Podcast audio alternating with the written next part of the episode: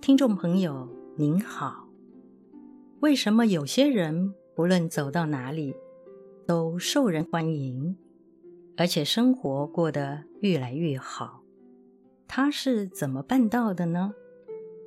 本集节目中，我们将与您谈谈富人模式与穷人模式这个主题。欢迎收听。佛法八正道中的正命，意思是指自利利他的群偶关系。这要如何做到呢？简单说来，就是要与人分享。分享不能只是单向，是要相互分享，才能达到自他得利的效应。社会上每天正常的商业活动，就是在进行分享。唯有双方都得到好处，客户与业主之间才能细水长流，保持长久的合作关系。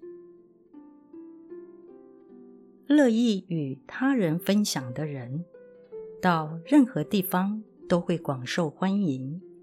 分享一定是双向的。如果只是你让对方获得好处，而对方却不能有所回馈，那么对方就会觉得如同被施舍或者占你便宜，感觉很挫败。反之，对方有不错的地方，你也能接受享用，这样对方就会有胜任感。人与人相处，要像打乒乓球一样，有来有往，双方因为彼此的欣赏与提拔，生活过得越来越好。这就是富人模式。有人会说，这种模式是勾结，其实他们是在分享。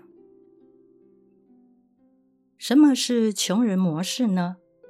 与人相处，只要自己有点好的，就怕被别人占便宜，什么都担心会失去，只想保留给自己。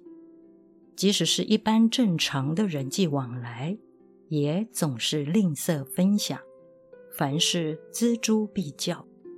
这样的人，肯定没有人愿意与他合作，更别说会想要帮助他了。到最后，无论什么事情，他都只能靠自己了。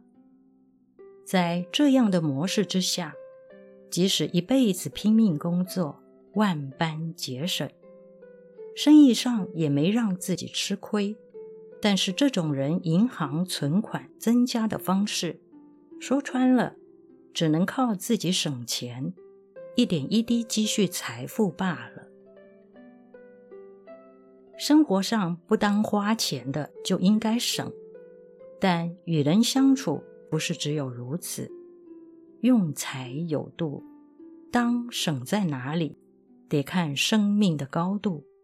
花钱是要看智慧的。富有的人之所以能够累积财富，因为他们已经掌握到那种分享与互助的模式。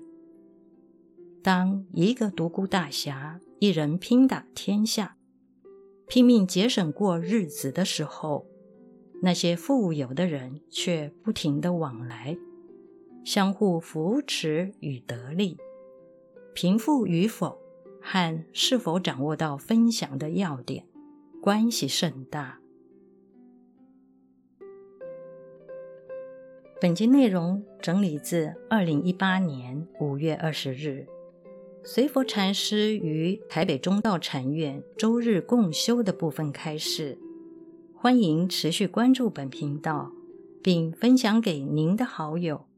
您也可以到中华原始佛教会网站，浏览更多与人间佛法相关的文章。感谢您的收听。